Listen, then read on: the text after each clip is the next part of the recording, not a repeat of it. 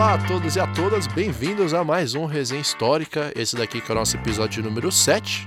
E hoje nós vamos falar sobre o impeachment do Collor, os caras pintadas e movimentos sociais. E hoje na banca aqui comigo conto com Lucas Fontoura. Olá, Lucas. Companheiras e companheiras, bem-vindos a mais uma Resenha Histórica. Gustavo Amaral. Bom dia pra quem de bom dia, boa noite pra quem de boa noite. Gabriel Rossini. Boa noite aí no trem, metrô, ônibus, carro, onde você estiver escutando a gente. E o nosso garoto rave, Gustavo Cerqueira. Mais uma vez aí presente, boa noite. É, ele arrumou um espaço no calendário das raves e veio gravar de novo com a gente. E hoje a gente conta novamente com a, com a pre... Tá sóbrio, né? Que cara chato, mano. E hoje a gente conta mais uma vez com a presença do professor Luiz Dias, que vai estar conversando aqui com a gente novamente. Professor, obrigado novamente e seja bem-vindo. Obrigado, é um prazer estar aqui de novo. A impressão que eu tenho é que eu nem fui embora ainda. Você já é de casa. Sou de casa, né? Tá Por que certo. será? É. E para começar esse episódio de hoje, para você que está ouvindo, a gente vai trabalhar o, o texto base aqui que a gente usou. É o doutorado do professor, que tem como seguinte título A Geração Cara Pintada, a participação dos jovens no processo de impeachment, que foi defendido pelo professor em 94, Não, é 2000. 2000. 2000. Defendido pelo professor em 2000, lembrando que o impeachment ocorreu em 92. E para começar esse episódio, aquela provocação básica, queria pedir para você, professor, falar um pouco dessa pesquisa. Como que foi a chegada ao tema, a escolha da fonte, preocupação metodológica, algo que o senhor já tinha falado no, É, no primeiro pouco, episódio, sim. episódio 5, mas vamos voltar, porque aqui a gente tem tempo de aprofundar essas questões. Obrigado novamente.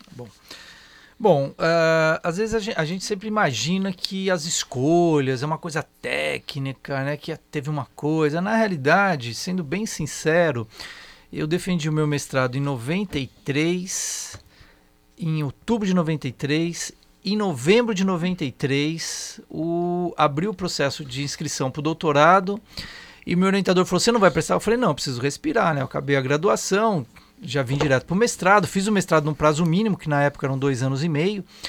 É, o prazo máximo eram quatro, cinco anos naquela época. Bons Maravilha, tempos, né? Bons tempos. é. Maravilha, hein? Mas eu falei, ah, eu vou pro ano que vem, eu vou montar o projeto, eu presto ano que vem, né? Ele falou, não, eu tô me aposentando, eu me aposento agora, ele se aposentava logo na sequência, ele falou, eu vou, eu vou abrir uma única vaga de doutorado se você fosse inscrever. Se você não fosse inscrever, eu não vou nem abrir, só abro de mestrado porque em dois anos eu tô aposentado. E o doutorado na época durava até seis anos. Olha. É, enfim, aí eu pensei e falei, meu Deus do céu, que.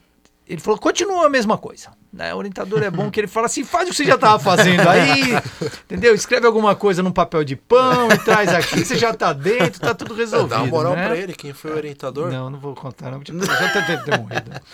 Bom, e aí eu falei, não, mas eu não vou, não vou estudar a mesma coisa. Eu não queria estudar a mesma coisa, né? Então eu gosto de botar um ponto final. E como você colocou, né, o, o impeachment do Collor foi em 92. Então, eu estava nas ruas em 92, né? Eu tenho na minha, na, na minha juventude, participei do movimento estudantil, então ainda estava muito próximo do movimento estudantil nesse momento, né? Relativamente novo. É, então era aquela coisa de estar na rua. Mesmo agora que eu já sou velho, continuo na rua, né? Tomando bomba, cacetetada, Já te encontrei coisas, lá, né? inclusive. Já, várias vezes, encontro todo mundo. né? Manifestação tem bomba, eu tô no meio. Mas enfim. É, aí eu falei, pô, eu tava pensando nesse negócio. Ele olhou pra mim e falou assim: não, Luiz, aí também não dá, né? Porque assim, você foi em 90, você queria trabalhar com 64, já tava perto demais. Agora não tem nem condições. O negócio nem. A, pô, foi ontem. Acabou de terminar. né? Acabou, nem terminou ainda, né?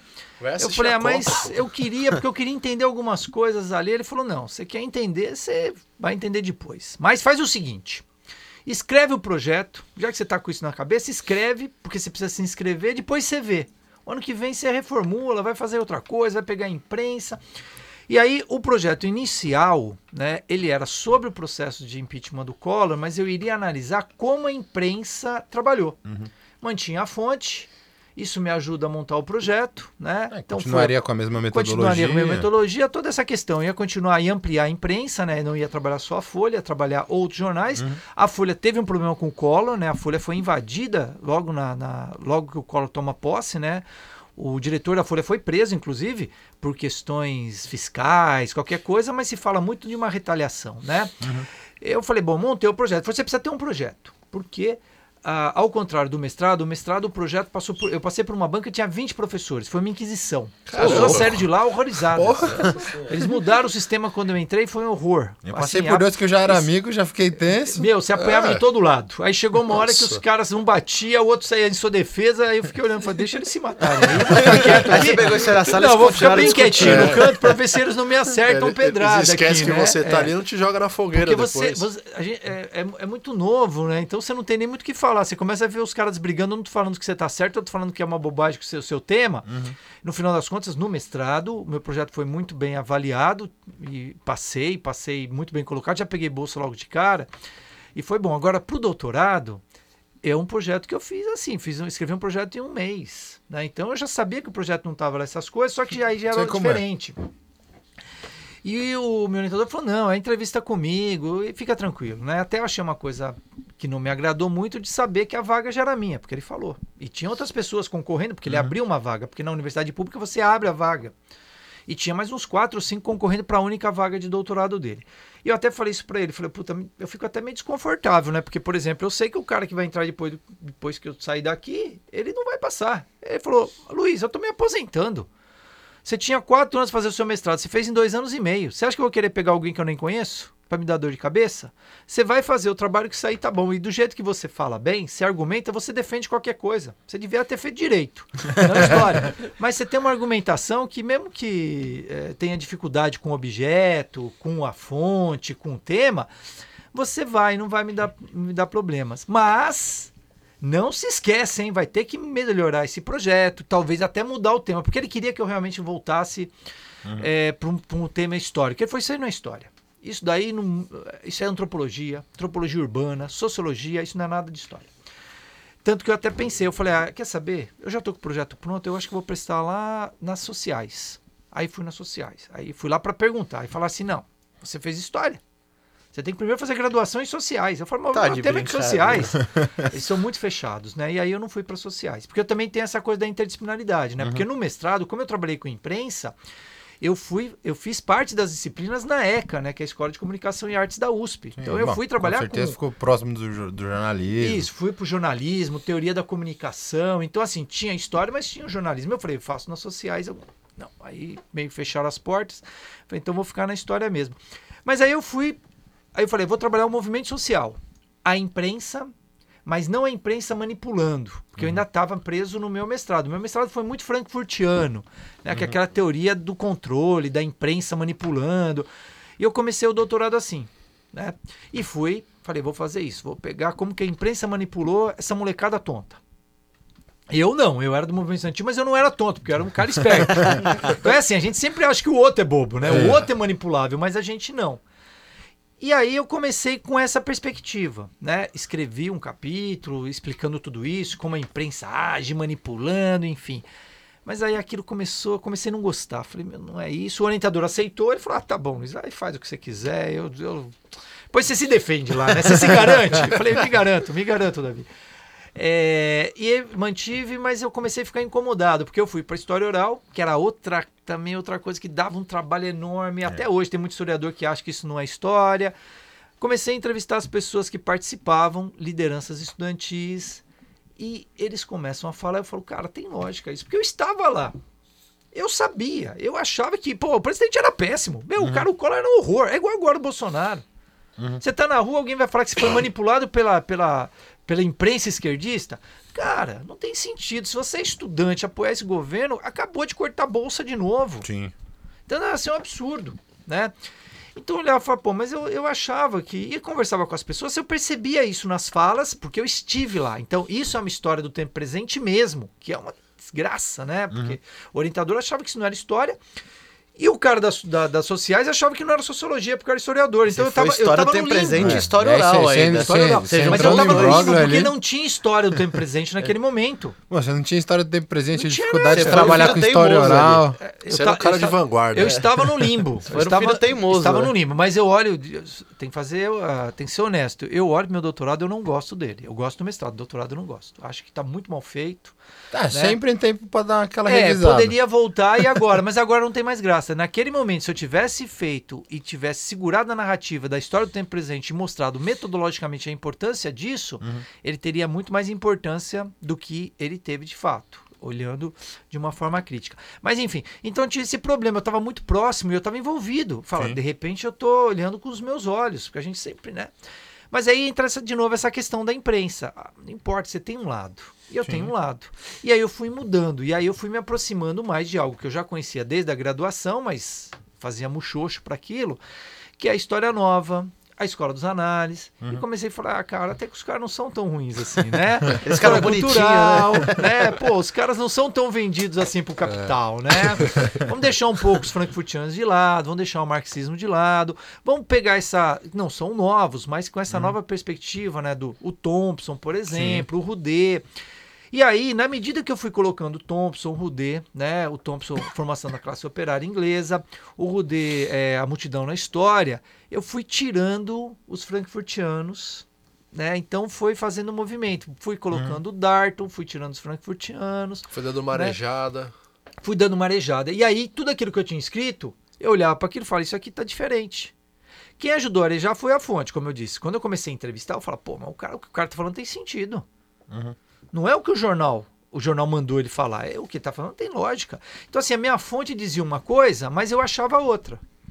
E ali eu tinha algumas opções metodológicas. Ou ignoro a fonte, ignoro mesmo, né? Digo, Nem fiz essa entrevista, vou fazer outra que diga o que eu quero ouvir. Sim. Ou eu vou dizer, a fonte foi manipulada. Foi tão manipulada que nem percebe que foi manipulada até hoje. Uhum. Ou seja, de qualquer forma eu estou distorcendo a minha fonte. Eu falei, não, eu tenho que ser honesto. E eu vou fazer a meia culpa, dizer, eu estou errado. Não tem essa manipulação, não é tão simples assim. Tudo que eu tinha escrito, joguei fora. Né? Isso dói, né? Isso quanto Bastante. tempo de trabalho já? Sim. Um ano, um Jogou ano de mestrado, tinha um capítulo pronto, joguei o capítulo fora. Ora as bundas ali, É, gastas toa. gastas. É. Não só esse capítulo, depois joguei um outro fora também, uma Nossa, história engraçada. putz. Outro não, metade de um outro fora, mas essa história é hoje. engraçada. Hoje é Eu engraçado. tô achando triste. Na época também foi um pouco Você engraçado. já tá caminhando à Mas frente. enfim, mas eu ainda tenho uma história trágica no final que hoje também é um pouco engraçada. Ah. Mas o doutorado foi difícil do começo ao fim, né? E aí eu falei, chega, joguei fora e eu falei, vou ouvir as fontes. E aí mudei a referência. O meu primeiro capítulo ele mudou porque eu voltei. Era um capítulo que discutia metodologia, discutia a fonte. A imprensa passou a ser uma fonte secundária para mostrar o quanto a imprensa ela bate, mas não, não reflete. Uhum. Você ouve aquilo que te interessa, aquilo que não interessa você descarta. Teve até um episódio muito interessante, né? Quando começam as manifestações, a Folha de São Paulo tinha um caderno chamava Folhetim, que era Ah, para os jovens, né? E, e eles acharam, começaram a achar bonitinhas as manifestações e a Folhetim fez lá um. convocou uma manifestação. Uhum. E aí, e isso é uma história que eu vi de mais de uma pessoa e de grupos diferentes, né? Porque como eu tinha uma inserção no movimento estudantil e é, como eu nunca fui filiado a nenhum partido, né? Sempre tive amigos de todos os lados, eu tinha uma inserção mais múltipla, né? Então você conhecia o cara da situação, da oposição, então você ouvia a história dos dois lados, né? E essa era meio que uma constante ali. Isso, é. E aí, é uma coisa interessante o cara falou assim, cara, eu fui lá pra ver essa manifestação. Chegou lá, tinha 20 pessoas. Tinha mais jornalista cobrindo do que gente. Ou seja, os caras não tinham como, eles não mobilizavam. Né? E aí você começa a perceber, mesmo aqueles que faziam a crítica, por exemplo, ao Lindenberg Farias na época, ao pessoal da OJS, que era basicamente todo mundo da OJS, dizia, pô, cara, o cara, o cara é bom, o cara tem um mérito, meu, o cara, o cara é muito eloquente, como todo presidente da Uni é, mas o cara é bonito, o cara é simpático, o cara é agradável. Eles juntavam uma série de coisas ali que era o cara certo na hora certa. Então eu falei assim, não é a Folha que criou aquele cara, criou uma personagem, não. É né? ele. É ele. Aí eu falei assim, cara, eu tenho que repensar isso, então eu vou ouvir a minha fonte. Eu ouvia uma liderança estudantil, dizia uma coisa. Eu vi um cara lá, fui fazer pesquisa com quem participou, fui atrás, fui na universidade, vi os caras estavam que tinha 16, 15, 18 anos há dois anos an atrás, né, para conversar. E aí se for lá por quê, por isso, as coisas encaixavam muito bem. Eu falei, então quem tá errado sou eu, porque se a fonte tá dizendo uma coisa, talvez eu tenha que repensar. E por isso eu joguei fora e reescrevi o primeiro capítulo dentro dessa perspectiva da história nova, da história social inglesa, trazendo um pouco, muito do Thompson, né? O Thompson sempre foi a grande referência nos anos 90, né? Uma coisa que a gente ficava meio assim. Mas eu acho que é muito importante você comentar sobre isso, porque a gente vem falando justamente sobre uma série de questões relacionadas à pesquisa, né? E de fazer realmente é, essa confrontação com a fonte. Sim, Às vezes a sim. fonte vai te trazer uma informação que você, inclusive, não gostaria não que ela gostaria, que- exatamente. E isso é uma coisa que aí é algo que me, que, eu- que me marcou muito. Meu doutorado, ele, apesar de eu não gostar dele, ele é um marco. Não, né? foi importante no, no Nesse Um processo. grande aprendizado. um é. aprendizado, porque eu vou repensar a forma que eu olho para movimentos sociais. Essa ideia, por exemplo, ah, o movimento alienado, o povo não foi na rua. Pô, Você tem que olhar mais de perto, você tem que chegar ali, você tem que entender a- Uhum. o que o Thompson faz, o que o Sader fez nos anos 90 com o livro Quando Novos Personagens Entram em Cena. Isso já existia quando eu escrevi, não é que eu não conhecia, é que a gente batia nesses caras. Você dava paulada.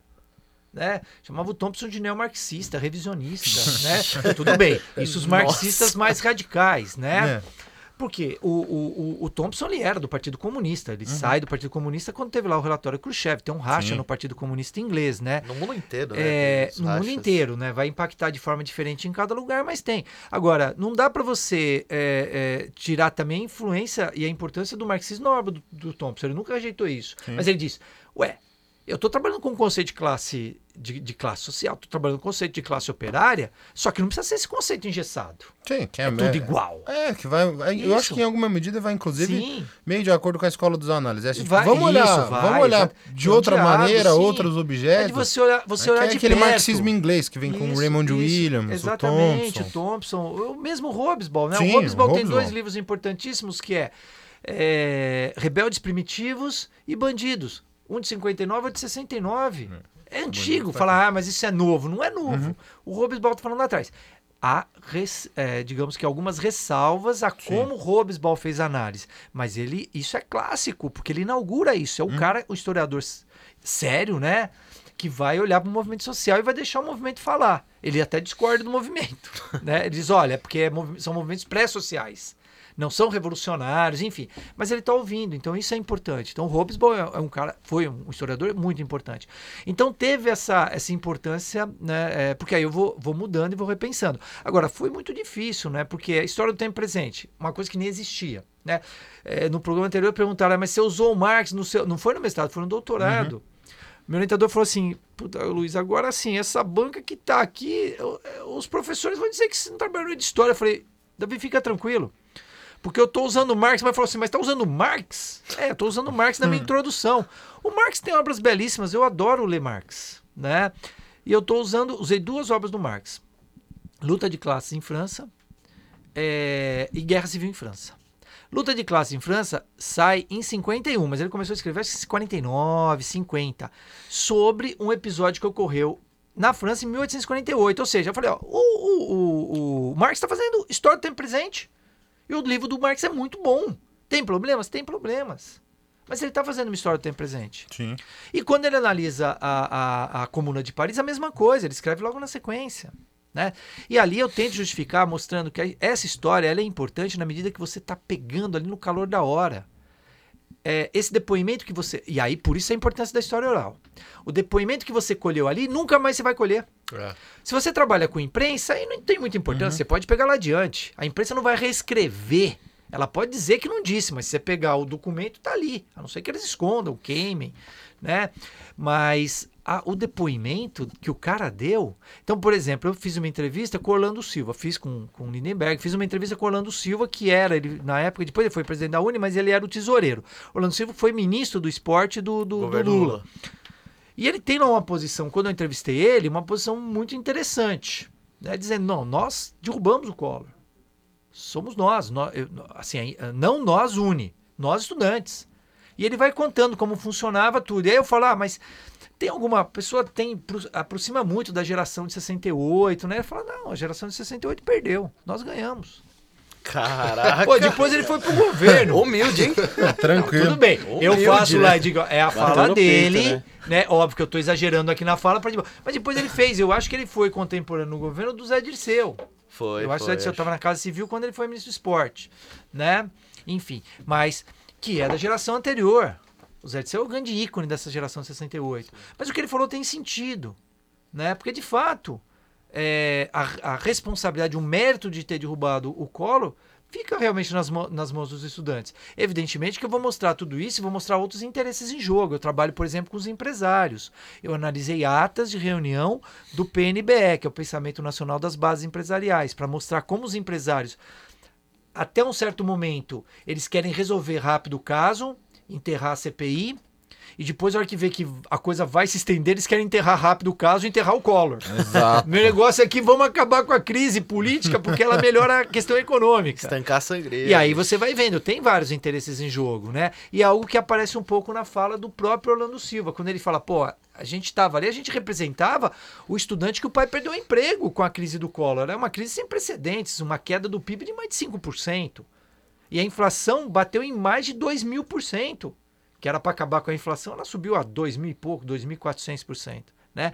Então foi muito importante nesse sentido. Eu vou mudando as minhas referências. Não por acaso, hoje eu trabalho muito com imprensa e com movimentos sociais, mas ouvindo o movimento social, deixando que ele fale e tentando entender. Né? E é um pouco também, para quem está ouvindo, que o Luciano tem trabalhado no mestrado, né? Sim, exatamente, que é me orientando. O é. Luiz orienta é, o Luciano e tem as, tem as recomendações dele no final do programa. Que, enfim, ele já deve ter conversado com o senhor em algum momento dessas dificuldades. Né? Porque para quem vai trabalhar com a fonte oral tem a dificuldade que pô, você tem que estar ali, você tem que estar acompanhando, tem que estar próximo para conseguir ali criar um, um certo vínculo com aquelas pessoas para elas poderem confiar em você e se sentirem mais à vontade para na hora te dar uma entrevista e você conseguir produzir algo a partir daquela entrevista, que você consiga colher alguma informação a partir daquela entrevista. E é uma dificuldade que talvez, enfim, eu não trabalho com história oral, mas talvez seja por essa e por outras razões que quando alguém fala de história oral ou pensa em trabalhar história oral, muitos historiadores olham torto para essa temática, para essa forma de trabalhar e produzir história. Às vezes o senhor concorda com isso, mas às É. vezes- às vezes eu olho e Sim. penso um pouco isso. E, pô, talvez o trabalho que dê, cara olha e fala, puta, que preguiça Eu- de fazer eu- isso eu daqui. acho é que não é mesmo a nem pelo- organização, Que né? risco de fazer isso É, aí. que risco Eu, de fazer eu acho que isso, assim, né? há um- o preconceito que existe hoje, muito menos, né, com a história oral, é, vem baseada numa tradição no documento escrito, né? História, veja, quando começa a história? Em 4000 antes de Cristo com a escrita. Então a história é escrita. Então, se você pegar mesmo Marx, você pegar Hegel, é como se assim, os povos que não têm escrita não têm história. Você fala sobre a história deles, mas eles não podem falar Sim. sobre eles, né? Então, é, a ideia, né, do, do, digamos, de uma historiografia mais é, mais antiga, antiga eu não vou nem no sentido, é, digamos, valorativo, né? Mas a historiografia até meados aí dos anos 50 tinha muita dificuldade de lidar com a história oral, tinha muita dificuldade de lidar com, com outras fontes que não as fontes mais, é, digamos, mais consagradas e objetivas, né? Eu acho que isso vai mudando um pouco, né? Inclusive Vai, por essa sim. questão de, de uma demanda, né? Eu tava agora, antes de vir para cá, ah, na defesa do, do João, né? E a gente percebe essas coisas, porque você tem defesas, aí você tem, tipo, meio que os alunos fazendo pesquisas sobre outros temas, isso vai criando meio que uma demanda. Sim. São coisas meio pertinentes para se Exato. Alguém trabalhar. tem que dar o primeiro passo, né? É. No caso aqui, o Luiz. Não, na época- imagina, não, não. A história oral, não. A história precursor, oral, a história oral é muito anterior. Assim, né? mas aonde você tava ali era um negócio estranho. É, eu acho que ali juntei uma série de coisas, como eu estava dizendo para vocês, uma série de, é, digamos, de, de elementos que iriam me- dificultariam o trabalho. Então hoje, né, com a maturidade que eu tenho hoje, eu percebo os problemas e eu dou aula de historiografia, eu trabalho com fontes, todas as fontes têm problema. Sim. Né? Tem, Então assim, qual o grande problema de trabalhar com a história do tempo presente? É que é uma história que ainda não acabou. É, porque senão Então, vai ter uma série de consequências ainda. Eu orientei um trabalho sobre 2013. Ah, o do Júlio? O do. Não, do Júlio foi a Ah, o do Carla. Júlio foi a Carla. É. O meu foi. ah, Eu acho que o meu defendeu antes do Júlio, né? É, que sobre as manifestações, mas ele trabalhou com a mídia ninja, não fazia uma análise das sim. manifestações em si, mas analisava também, mas como a mídia ninja cobriu. Uhum. E mudando a perspectiva da mudança de, de, de mídia, ele era jornalista, né? Ele fez história e fez jornalismo. É, qual é o risco? O- ele defendeu, acho que em 2015. O risco é que os- eve- eventualmente você pode ter ainda hoje desdobramentos de 2013. Sim. Então é uma história que não acabou. Né? Mas é importante, porque ele contou ali uma perspectiva a partir daquele momento. Então, é, é, o- um, um livro, por exemplo, ele é sobre o que ele trabalha, mas ele é também no momento que ele foi produzido. É uma nova história. A produção do livro é uma história. eu estou Mas eu escrevendo. acho, Como eu mas disse, eu acho que é muito válido, porque fica ali o registro, né, do, sim, daquele ficou da- acontecimento. naquele aí- momento. Depois aí, você aquela traz primeira impressão e depois você vai primeira, confrontar vai, isso. Vai, né? vai complementando. Isso. Porque é a grande questão de você não achar que existe uma história absoluta e uma fonte absoluta. É Aquilo que o senhor Né? falou, né? Então. O ponto final, no Não começo tem, da não fala. tem, é, não tem Uhum. um ponto final, né? É óbvio que se você tem um distanciamento maior, então, por exemplo, hoje eu tenho documentos sobre 64 que em 92 eu não tinha. ah, Uhum. em 92, é que eu estava ainda no mestrado, eu não tinha. Então hoje facilita. Então, quando o distanciamento vai ficando maior, você vai tendo mais documentos. Ah, até pela Mas própria você vai- abertura dos Sim, arquivos, dos né? arquivos. Que ficaram Mas 50 anos fechados. Você vai perdendo documentos. A Sim. história oral você perde, as pessoas vão morrendo. Sim, exato. Eu não preciso esperar que a última pessoa que viveu o Holocausto morra para escrever sobre o Holocausto. Uhum. Eu posso colher essa informação. Eu posso tomar esse depoimento. Isso é muito importante. Agora, isso já vem sendo feito, né? O Paul Thompson tem um livro chamado Voz do Passado, que é acho que é dos anos 70, final dos anos 70, começo dos anos 80. Então já tem muito trabalho usando a história oral, mas não é normalmente uma fonte muito bem vista, não era muito bem vista pelos historiadores, porque diz: "Ah, mas o sujeito pode reescrever o passado na fala dele". É, mas qualquer um pode reescrever o passado em qualquer coisa, É. Né? fa- falou no outro episódio da Folha, do Estadão. Isso, então, é assim, Sim, sim. tudo bem que você vai lá dizer, ah, mas o que eles, o que eles escreveram tá lá. Não dá para deturpar. Eles podem deturpar, melhor dizendo, mas não dá para apagar aquilo. É, se você tem lá, como você tem hoje, você printa as coisas, né? Você printou, tá ali. O cara não pode dizer que não disse daqui cinco anos. Sim. Tá ali, né? É, Agora, registro, né? é, é um outro problema que a história oral tem. O cara, de repente, ele pode, ele pode construir uma nova narrativa, influenciado por outras narrativas. Então, como qualquer fonte, tem lá também os seus problemas a história oral. Você Mas é percebe rica. que esse. Não vou dizer preconceito, que é uma coisa, mas essa, essa não aceitação da história oral continua? Em certos Não, lugares? eu acho que não. assim, Ainda tem é- dificuldade com Eu isso? acho que tem aí algumas pessoas que é, são opções. Falar, ah, eu não gosto de história oral, eu prefiro trabalhar com documento, mas não porque é mais difícil, não, Uhum. porque eu acho que assim, eu acho que o documento é melhor. É. Determinados objetos, a fonte oral, aí ela é quase que imprescindível, né?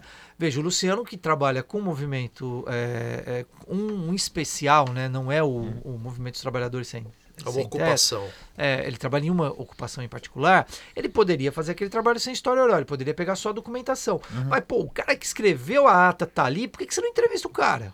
É, que vai né? muito também da banca que você participou Sim. do Gabriel Romito. Isso, que a, tá- Com a Flasco. Com a Fasco. Então, assim, e o do Romito é muito interessante, porque o Romito, ele trabalhou, ele já tinha um trabalho sobre a Flasco, ele tinha entrevistas que ele pegou lá atrás, e entrevistas depois- que ele fez pro é, mestrado. Exato. E aí, uma das coisas, você percebe diferença? Ele percebe, porque a pessoa é outra. Né? É, porque você tem um desgaste, Sim, aí você, você tem uma situação que ela vai narrativa, mudando. É, as perspectivas são outras. Então, isso é importante. Você pode pegar a entrevista de uma pessoa a cada cinco anos Uhum. e vai ser diferente, É né? porque acho que Os depoimentos mudam, é o lugar que você ocupa, o cargo, por exemplo, falamos aqui. Tem uma entrevista num, num documentário chamado Hércules 56, Ah, né? sim, que é um é. documentário sobre o sequestro do embaixador Charles Elbrick. Uhum.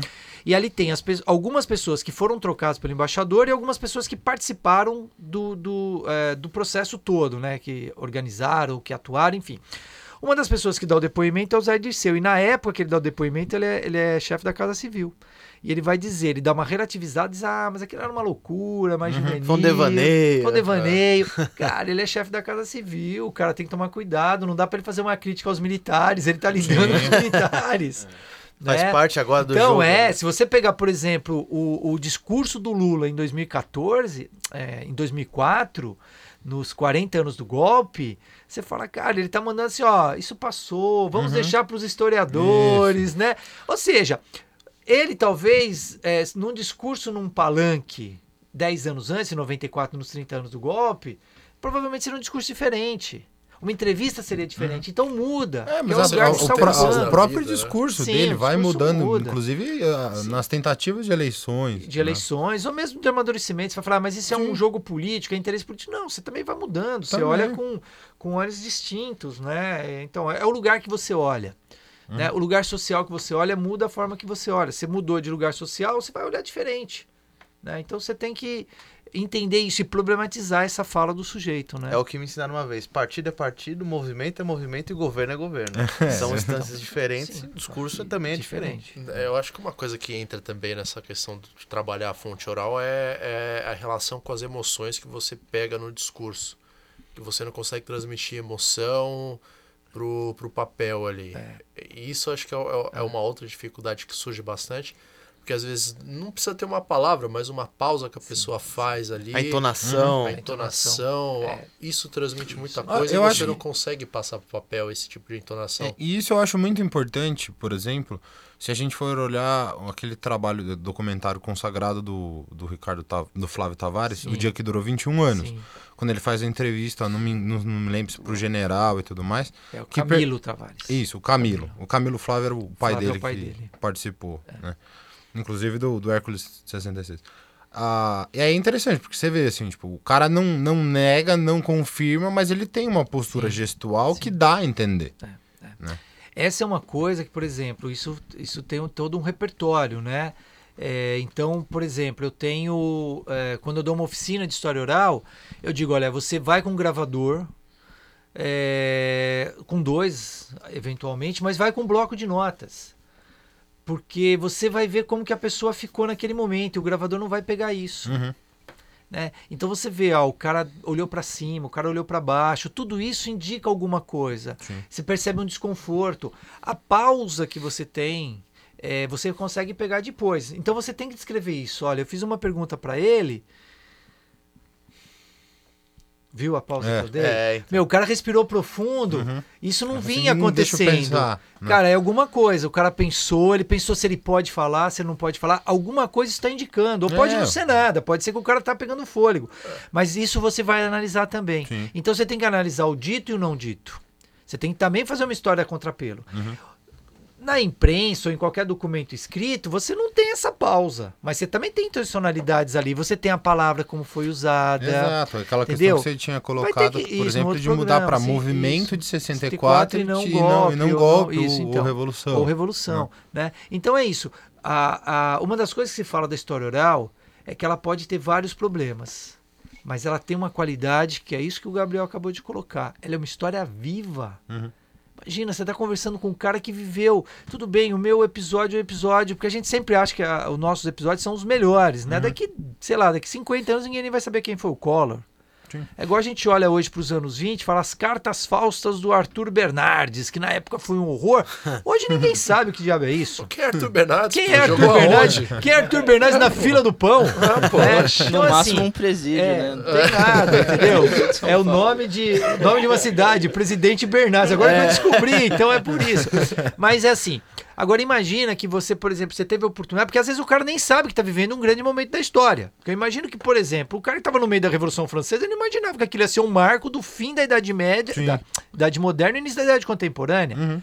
Imagina quem, quem os depoimentos riquíssimos que você poderia ter coletado ali, ou que se coletou, né? Você tem do obra do Michelet, por exemplo, que é um pouco depois.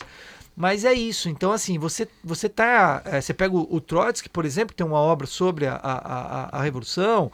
eh, quer dizer, você pegar o depoimento desse sujeito que está vivendo a história e, e- ou para memórias ou para uma obra mais geral sobre aquele processo, isso é fantástico, né? É, ou alguém que você entrevista depois de, sei lá, 10, 20 anos sobre um processo histórico importantíssimo. É muito emocionante, né? É óbvio. Didaticamente é rico, né? Muito pra você rico. educar. E, e assim, tem um outro problema. A gente está pensando aqui uma história legal, né? Mas você tem alguns problemas. A história é traumática, você tem memórias traumáticas. Sim. E daí a, a importância da responsabilidade, porque você pode tocar coisas que são muito delicadas. O Marcel Post tem, um, tem uma, uma frase que é mais ou menos assim: a, é como, a memória é como se fosse uma farmácia. Acho que não é farmácia, ele usa um outro termo lá, mas é, é isso, uma botica, uma farmácia. Você bota a mão ali e você puxa um frasco, mas você não sabe se é um veneno ou se é um remédio. É, eu acho que ele coloca isso no Em Busca do Tempo Perdido. Isso, né? em busca do tempo perdido, tem essa frase. Então, isso é muito delicado, porque você está conversando com um cara de boa e de repente você tocou num ponto da memória dele que estava lá apagado, que estava soterrado. Aí vem a E vem aquilo e aquilo e- pode trazer uma série de problemas emocionais. Ele pode entrar num quadro depressivo, ele pode cometer um suicídio Sim. pensando em memórias traumáticas. Quando você trabalha com memórias festivas, por exemplo, eu orientei vários trabalhos de história oral eh, sobre festas populares, sobre cultura popular. Então você está entrevistando o cara da Congada. Então o cara está contando coisas legais, assim. Pode também trazer alguma coisa. né? Agora, como eu trabalho com ditadura, com justiça de transição, essas coisas, eu lido com pessoas também que estão trabalhando com essas memórias traumáticas, né, de torturados. E você pode tocar em algum ponto que aparentemente estava resolvido e não está. O cara fez terapia por muito tempo, Não é nem só o físico, né? O medo, a perseguição, Sim, né? é. várias questões. isso pode voltar. Então a gente tem que ter um cuidado muito grande. Aí vai lá Daí o a historiador dificuldade. inconsequente e ferra. Exatamente. é, Por isso cara. que para fazer qualquer trabalho com o ser humano, você precisa submeter o seu, o seu projeto, a sua pesquisa ao comitê de ética. Sim. Isso é aprovado pela No plataforma Brasil, história Comitê oral, de né? Ética de História Oral. Se for trabalhar com o ser humano, qualquer pesquisa com o ser humano precisa submeter ao comitê de ética. E ele vai avaliar. É óbvio que não importa, né? Você pode mesmo assim né, trazer esse inconveniente, esse incômodo para o seu entrevistado. Mas se o comitê de ética percebe que tem uma barbaridade ali, ele barra. Se o orientador percebe uma barbaridade, ele tem que barrar também, né? Mas às vezes tem questões que devem ser, né, é, é, perguntadas, né? Mas você Sim. tem que ter um cuidado. É né? raros os casos também que a coisa pode ser, não pode não saber disso, a coisa acontece sem querer também, mas Tem, raros sim, os é. casos, mas É, o acontece. acaso da vida, Sim, né? que é aquilo que a gente não é. consegue controlar de maneira É, E nenhuma. você não sabe o que vai acontecer. Você não foi mal intencionado, mas aí você Não, tocou é, num você, ponto. nem, você nem sabia. Você nem sabia, né? Então. Até porque a gente tem, um, né, a gente tem uma formação de historiador, não de psicólogo, psiquiatra, então você também não mas aí para história oral você vai ter que cruzar. É, então a história Exato, é mas, interdisciplinar. mas tem, tem, uma, tem uma É, importância. em alguns né? casos você está quase que colocando o sujeito ali num divã, né? Então, Bom, Amaral, você tinha uma pergunta pro Luiz? Ah, a gente, já que a gente foi muito. Caiu como uma luva até o que o Luiz acabou de falar, porque a pergunta era sobre responsabilidade social, né? Pensando nessa ideia de o papel do historiador e os movimentos sociais, é uma coisa que já se debateu na historiografia, né? Mas para quem tá ouvindo não entende Sim. muito do assunto, o historiador ele tem uma responsabilidade social e de que forma ele pode contribuir para os movimentos sociais. Bom, óbvio que nós temos, né? Nós temos responsabilidade com tudo, né? Com todos, assim como qualquer profissional na sua área tem, né? Eu acho que assim, o, o- esses grupos, né, marginalizados, movimentos sociais organizados, alguns deles já tiveram ou já têm há um certo tempo uma maior visibilidade na academia, outros não. né? O que eu acho muito legal, muito interessante, né, e eu tenho uma disciplina, aliás, eu tenho duas disciplinas, né, uma que radicaliza um pouco mais essa análise é, sobre movimentos sociais, e o que eu acho muito interessante é que cada vez eu tenho mais alunos que vêm, às vezes, dos próprios movimentos. Né? Então, assim, eu já tive um aluno que veio lá do. Eu acho que era de Manaus, num doutorado, e ele analisava uma ocupação, e ele vivia em uma ocupação. Uhum. Ele veio de uma ocupação e ele analisava não a que ele vivia, ou que ele viveu, mas uma outra. Então é importante que a academia, que a universidade, seja um espaço que receba as pessoas, Sim. que você possa falar. Né? É, tem um conceito novo que eu não vou entrar aqui no, no detalhe, que é o lugar de fala, que tem lá os seus problemas, tem os Sim. seus méritos, enfim, não cabe aqui, talvez num outro programa inteiro. É, mas é importante que as pessoas possam falar. Sim. Então, se eu sou né, um historiador, se eu conseguir chegar à universidade, mas eu vim da periferia e eu consigo enxergar a periferia a partir daquele olhar, isso pode é, ser importante. Pode também prejudicar, porque de repente eu não consigo olhar é, de uma forma mais crítica. Né? Mas é importante que, na medida que esses grupos é, têm representatividade na universidade, na academia, eles passam a, também a falar. Né? Nós temos, sei lá, não movimentos, mas temas, por exemplo, o samba. O samba chega na academia muito recentemente. Ninguém falava do Sim. samba. É coisa de negro, é coisa de pobre, é coisa do morro. O futebol, eu tenho os meus orientandos de futebol, é uma coisa muito recente. É, o né? Gabriel aí, o Gabriel Então, trabalha é. com futebol. Então, isso na academia chegou muito recente. Ah, O CT, os primeiros trabalhos sobre futebol era para mostrar o futebol como ópio do povo. Então você vinculava né, o, é, é, o- o É, um- tricampeonato é um da é, a Copa de negativo, 70, né? era uma coisa Sempre negativa. com alienação, né? Sempre do com povo. alienação. E não é. Você tem que entender o movimento social é, é, saindo dessa ideia de bestializado, né? Que é um termo usado pelo José Murilo de Zé Murilo de Carvalho. Carvalho, né? Mas, porque assim, via de regra, isso é uma coisa interessante, porque tanto um lado quanto o outro, tanto a direita quanto a velha esquerda, olha para o movimento social, olha para o indivíduo sempre como alienado. Uhum.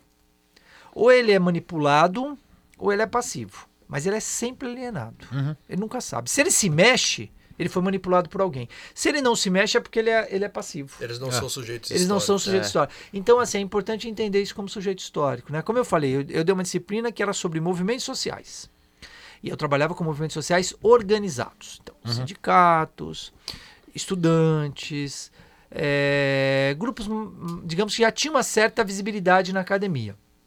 Alguns anos atrás, eu falei, agora eu quero dar uma disciplina que eu sempre quis montar, mas nunca tive tempo, nunca tive espaço, e agora é daquela mesmo para arrebentar a boca do balão. Vamos trabalhar com os grupos marginalizados, ou seja, com os Que foi a excluídos. disciplina que eu fiz foi, no- é o isso, ano que é- passado. é isso. É muito Ela é mais legal. recente, né? Chamada, é, chamava Nas Franjas da História. Uhum. Marginalizados, coisa do tipo. Eu falei, trabalhar com viado, com puta, com Uhum. mulher, com negro, com escravo. E atemporal. Não era uma coisa cronológica, era em tudo. Então eu discutia a teoria e pegava, por exemplo, um negro eh, durante o período colonial. Então não era uma. Minha área é Brasil República, mas eu trabalhei com um negro durante o período colonial para discutir a questão do escravizado, Uhum. do negro escravo. E do quanto isso mudou ou não mudou. E a gente chegava para discutir o racismo na contemporaneidade. Né? por exemplo, na ação, nas ações violentas da polícia, reproduzindo esse racismo estrutural. Discutíamos mulheres, discutíamos, sei lá, nem lembro mais todos os grupos, mas enfim, Ah, mas grupos. teve, teve inclusive aquele, aquele colega que já tinha defendido, acho que o mestrado, que, trou- que o senhor trouxe para falar sobre os irmãos que são irmãos. Isso, é, né, isso. para falar isso, do isso. PCC com um trabalho sobre isso então um trabalho sobre o PCC né um trabalho de história sobre o PCC e o vínculo do PCC ou das pessoas ali com a igreja com a igreja evangélica Uhum. né? Ou seja é, são são são objetos né são são pessoas na realidade né que passam a ter uma visibilidade histórica. Agora o que não dá também aí é a questão da responsabilidade. Você não pode pegar esse objeto seu, esse sujeito histórico seu, e dizer, ah, mas ele não sabe o que ele está falando, ele está manipulado. Ele tinha que estar na rua quebrando tudo no dia que votou a Previdência. Uhum. Tinha. A gente acha que tinha. Deveria mesmo. Sim. Mas você tem que entender por que, que ele não estava. Não dá para você, a priori, dizer é porque ele foi manipulado, porque falaram que era bom. Ou porque ele é um alienado passivo. Né? Então tem que entender essa lógica. E também tomar um cuidado de achar que não estava. Porque, por exemplo, na votação dos professores do Estado aqui em São Paulo, quer dizer, dos funcionários públicos do Estado, a polícia desceu o cacete em todo mundo. Pois é, é um Quando fator. teve a votação, por exemplo, da prefeitura, eu estive, eu estava lá e voou bomba para tudo quanto é lado. Né? E foi aprovado. E nas manifestações anteriores, que, que não conseguiram votar, ou que não foi aprovado, enfim, também estava lotado e também teve bomba, também teve repressão policial. Ou seja, as pessoas estavam lá. Tá? Então, nós tivemos uma série de manifestações contra a reforma da Previdência. Tivemos manifestações contra a reforma trabalhista. Mas todo trabalhador estava na rua? Não. Mas tinha trabalhador defendendo a reforma trabalhista? Tinha. Por quê? Ah, porque ele é burro, porque ele é manipulado. Para. Você tem que ir lá, conversa com a pessoa. Sim. Você é a favor da terceirização? Sou. Por quê? O que, que você é? Você é empresário? Sou. Tá certo. Sim, É isso aí, sentido. irmão. Faz sentido, Mas- exato. Parça, você, é- você é trabalhador, cara. Ele fala: não, não sou trabalhador, eu sou desempregado. Se ficar mais fácil contratar, eu tenho alguma chance de arrumar um emprego. Uhum. A Vera falou isso, acho que nos episódios Então, você tem anteriores, que ouvir. O pessoal do telemarketing. Eu, eu Sim, fiz. sim. Eu fiz uma roda de conversa em 2016, se eu não- não, 17, né? Porque a reforma trabalhista é 17. Ah. Eu tinha escrito um artigo, escrevi um artigo sobre a reforma trabalhista, junto com o orientando que é do direito. É. É, e aí me convidaram para uma roda de conversa num EJA. EJA é formação de jovens e adultos numa escola pública da periferia, num buraco, numa escolas complicadíssimas no meio de uma comunidade ou favela, né? Uhum.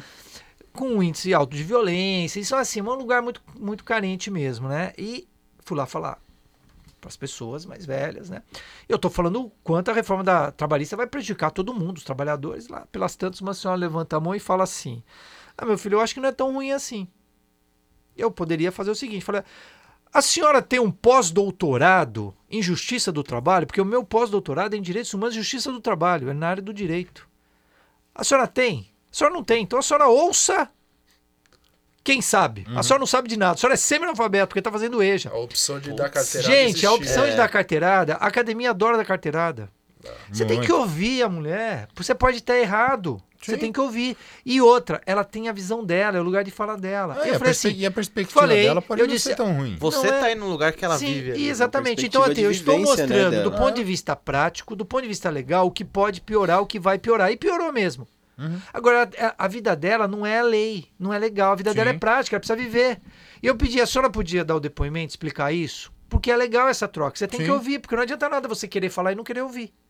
E ela me explicou. E faz todo sentido. Ela era empregada doméstica, melhorou muito para empregada doméstica, mas melhorou ainda mais para diarista. Ela parou, ela saiu, ela deixou de ser empregada doméstica carteira assinada e começou a fazer é, faxina por dia, ganhando 150 reais por dia. Ela falou: só não fazia faxina de domingo, porque eu não trabalho de domingo. Mas se eu quisesse, tinha até de domingo. Tinha fila para fazer faxina, porque ela, a faxina dela, segundo ela, era muito boa. Começou a crise, 2014, 2015, foi rareando faxina, depois ela teve que baixar o preço. Ela falou: hoje, a semana que eu consigo duas faxinas de 100 reais, eu fico feliz.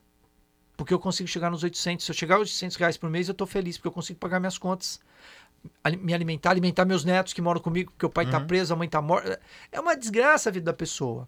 Esse é o tipo de, de número que não entra pra uma Não estatística entra, oficial. não entra. É. Você tem que ouvir É a a, pessoa. que você não E aí, pega. mais do que isso, ela falou: eu tenho algumas amigas, e porque ela tentou voltar a, a, a- a trabalhar como empregada doméstica, não conseguiu. Então ela nem consegue ser empregada doméstica mais, por conta da crise que afetou a classe média, não consegue fazer a, a faxina. Qual é o sonho dela?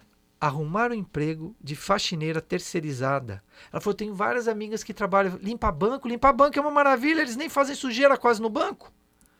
Trabalha 8 horas por dia, ganha 1.200 reais por mês, tem vale transporte, vale refeição, seguro saúde, não sei o que, não sei o que lá.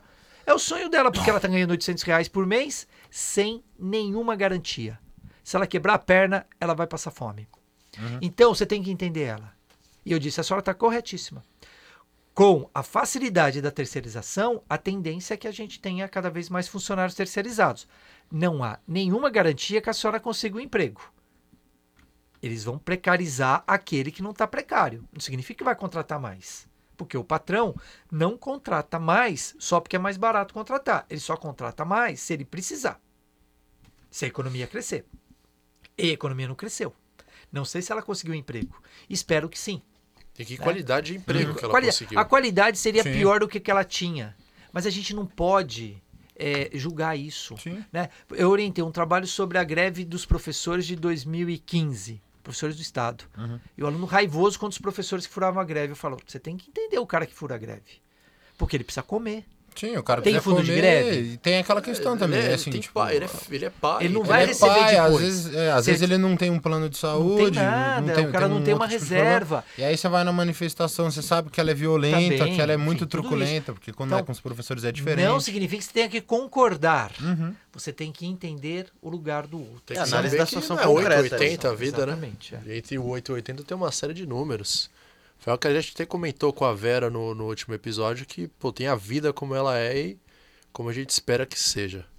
Mas vamos lá, agora a gente vai partir para a parte das indicações de leitura, chegando aqui já no nosso final do episódio. Vou começar com as minhas, mais uma vez agradecendo a presença do professor. Vou passar a dissertação de doutorado dele, chamada Geração Cara Pintada, a participação dos jovens no processo de impeachment, defendida no ano de 2000 pelo professor Luiz. E passar aqui as que o Luciano me deixou. A primeira delas é a Teoria dos Movimentos Sociais, Paradigmas Clássicos e Contemporâneos, que é da Maria da Glória Gol.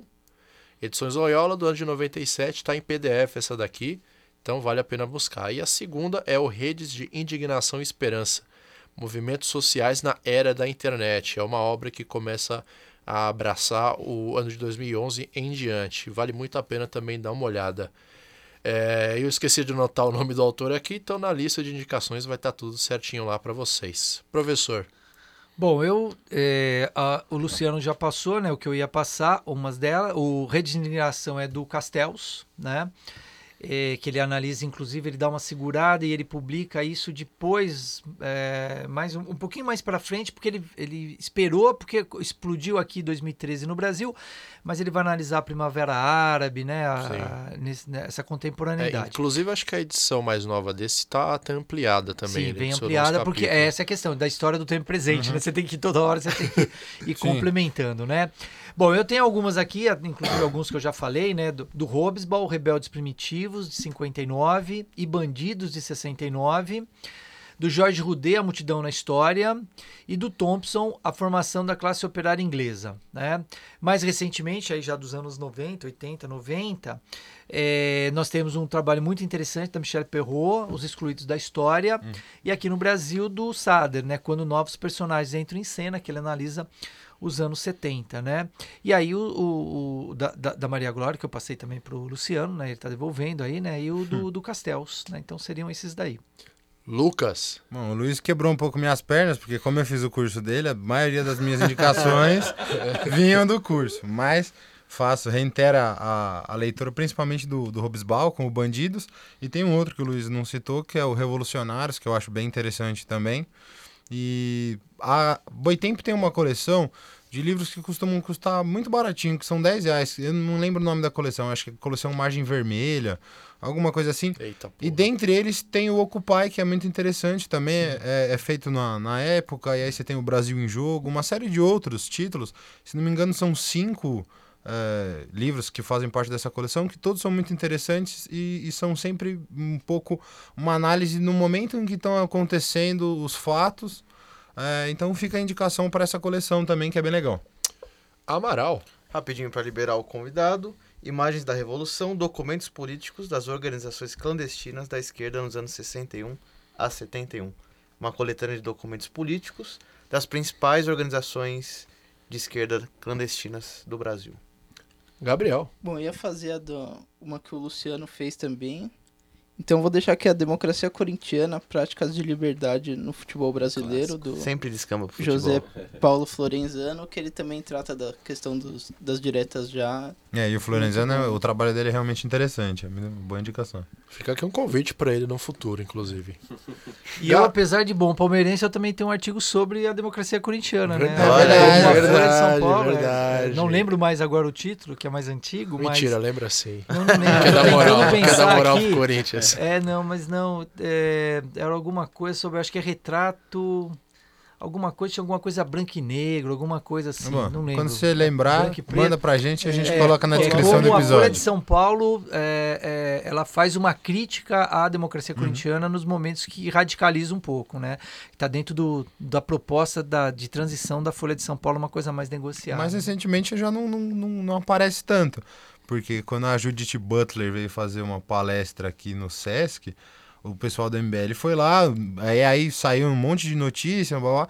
Ninguém falou que a democracia corintiana foi com o pai corrente pra tirar os caras do MBL de lá, né? Em cinco minutos acabou a manifestação. É. Nosso garoto Rave.